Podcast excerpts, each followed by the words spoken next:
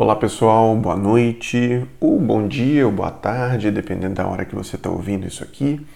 Aqui quem fala é Davi. Se você chegou agora, esse é o primeiro episódio que você está assistindo, eu te encorajo a começar pelo primeiro episódio. Nós já temos aí três episódios, se eu não me engano, esse é o nosso quarto episódio. E antes de nós iniciarmos, eu gostaria de mandar um abraço ao pessoal que tem nos ouvido tem nos ouvido nos Estados Unidos, na Espanha, em Moçambique, na Alemanha e, claro, no Brasil, onde está a maior parte da nossa audiência. Um grande abraço para vocês, que Deus abençoe. Esse episódio vai ser um episódio um pouquinho diferente.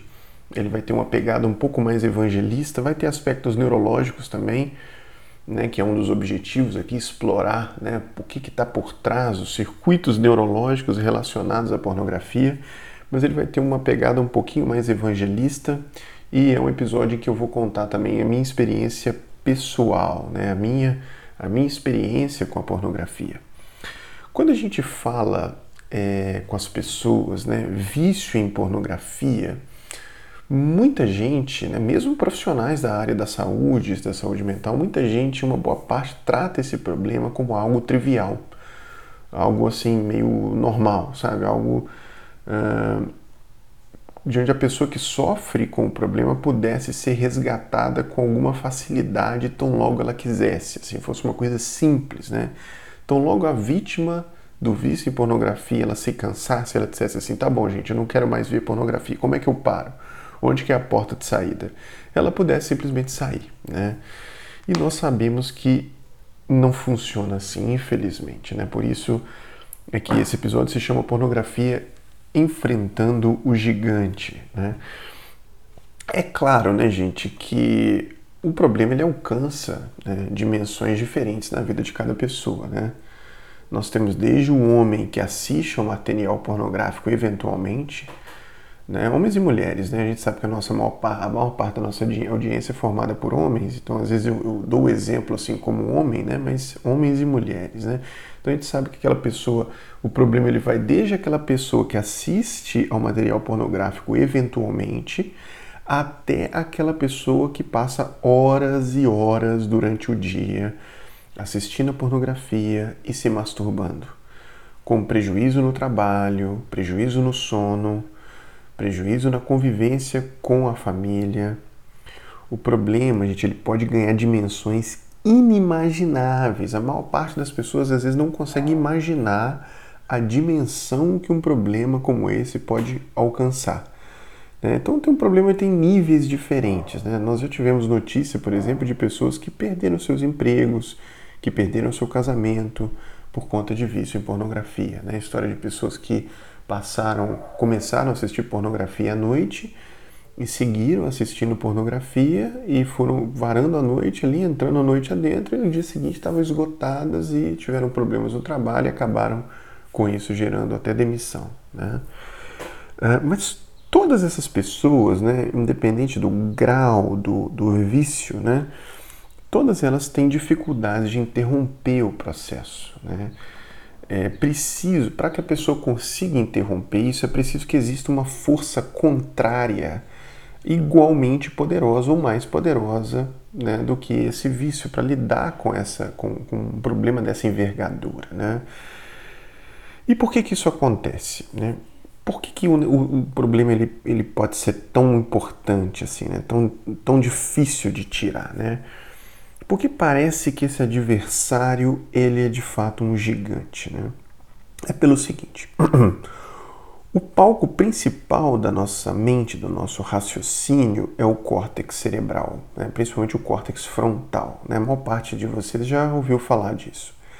É lá que são construídos os nossos planejamentos, as nossas decisões, as nossas intenções. Né? É lá que é o onde a gente uh, decide coisas. Né?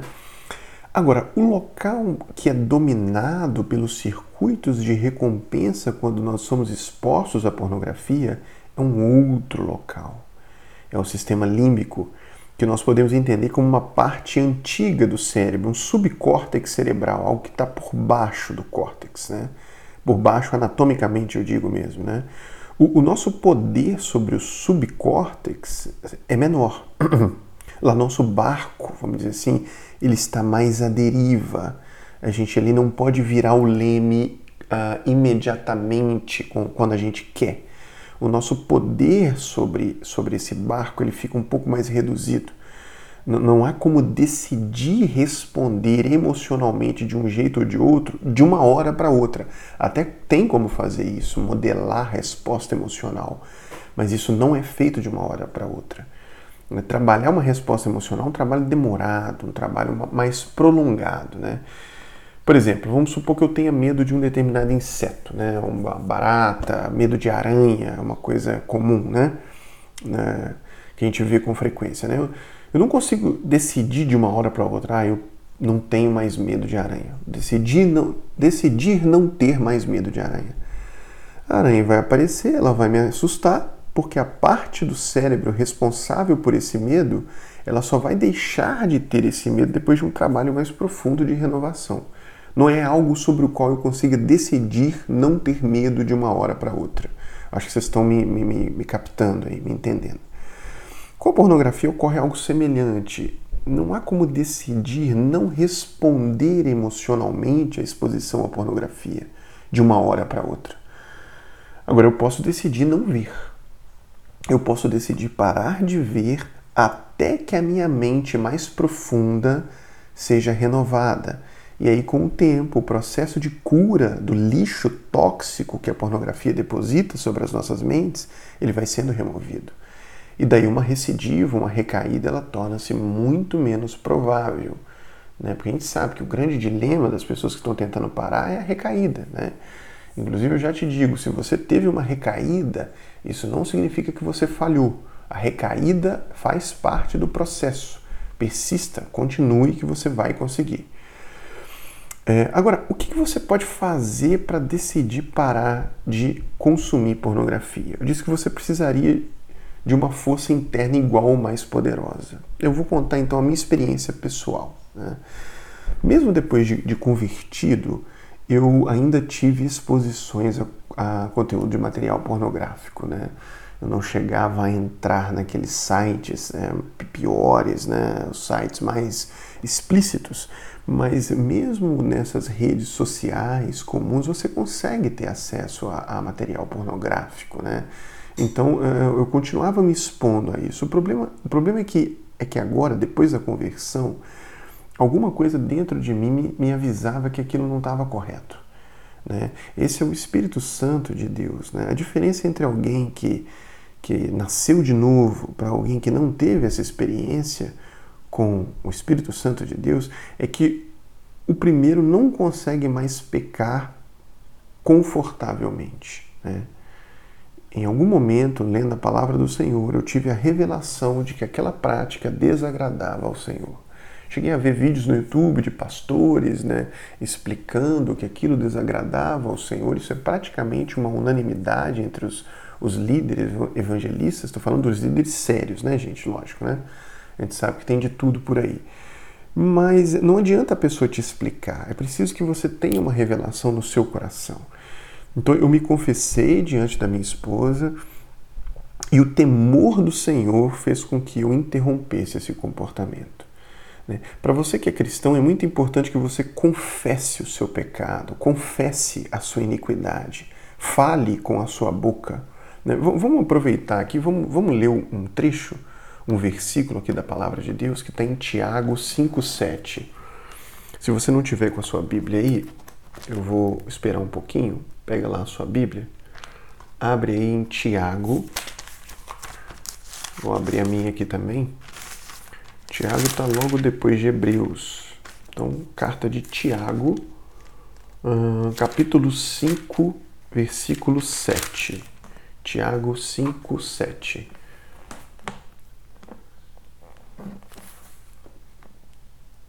Vamos lá então.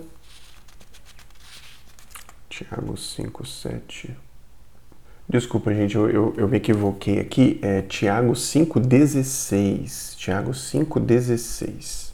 Mesmo capítulo aí, versículo 16. Está escrito assim: Confessai, pois, os vossos pecados uns aos outros e orai uns pelos outros para serdes curados. confessai os vossos pecados uns aos outros e orai uns pelos outros para serdes curados. Então, repare que o processo de confissão ele tem um papel aí. Ele, ele, ele é uma condição para que você seja curado desse, desse, desse mal. Né? Confessar. Né? Eu me lembro que quando eu confessei, realmente parece que virou uma chavinha ali, sabe? É, porque você quando confessa uma coisa assim, você, você meio que morre, né? O seu ego ele fica muito machucado, é uma humilhação muito grande, né? E, e essa humilhação do ego, ela permite o trabalhar do Espírito Santo de Deus. Então você escolhe uma pessoa madura, uma pessoa que te ame, uma pessoa que você sabe que não vai te julgar, mas que será capaz de te ouvir com misericórdia, te ouvir sem um julgamento ali em cima de você, né? Ela, ela é uma pessoa que, que, que, é capaz de te exortar com amor, né? Ter misericórdia de você. Então, escolha uma pessoa assim e se confesse com ela, né? É, se você crer na palavra de Deus, ela te promete que se você confessar o seu pecado e orar, você será liberto desse problema. Né? Você desenvolverá essa força interna capaz de fazer frente ao gigante do vício de pornografia. Você então vai conseguir agora decidir não vir. Né? E aí, com o tempo, com o tempo, aquele lixo vai sendo retirado da sua mente né? mas decidir não ver é algo fundamental. Então, para a gente terminar, eu gostaria de ler mais um versículo com vocês em Efésios. Efésios, carta do apóstolo Paulo aos Efésios. Efésios está depois de Gálatas. Efésios 3,16. Efésios capítulo 3, versículo 16. Que está escrito assim: Para que, segundo a riqueza da sua glória, vos conceda que sejais fortalecidos com poder, mediante o seu espírito no homem interior. Olha, gente, vale a pena até ler de novo. Para que, segundo a riqueza da sua glória, vos conceda que sejais fortalecidos com poder. Então, você vai ganhar um poder, um poder, um poder que não é seu, um poder que vem do Espírito Santo de Deus. E aí, esse poder é capaz de fazer frente ao gigante do vício em pornografia. Não acredite quando alguém diz assim: não, não é possível não ver pornografia. Todo homem vê pornografia. Não é verdade, gente. Não é verdade. Eu, eu, eu afirmo a vocês que isso não é verdade. Há muitos homens normais com a sexualidade normal, com a libido normal, que não veem pornografia. Decidiram não ver pornografia, certo? No nosso caso, nós decidimos não ver, primeiro por amor a Deus, por saber que isso desagrada a Deus, depois por saber que isso faz mal para nossa mente, para o nosso raciocínio, para nossa, para nosso, para nossas conexões neurais. Isso intoxica o nosso cérebro. Pessoal, espero que vocês tenham gostado. Eu não sei em que plataforma você está ouvindo esse podcast, né? Mas se você quiser se comunicar comigo, algumas plataformas têm um link direto ali que dá para mandar mensagem, ou você pode também me mandar um e-mail para davimarcio.med@gmail.com. O Davi meu tem o demudo, né? Davi, David, davimarcio.med m de Maria é de escola dedidado, arroba gmail.com. Que Deus abençoe vocês, um grande abraço, até o próximo episódio.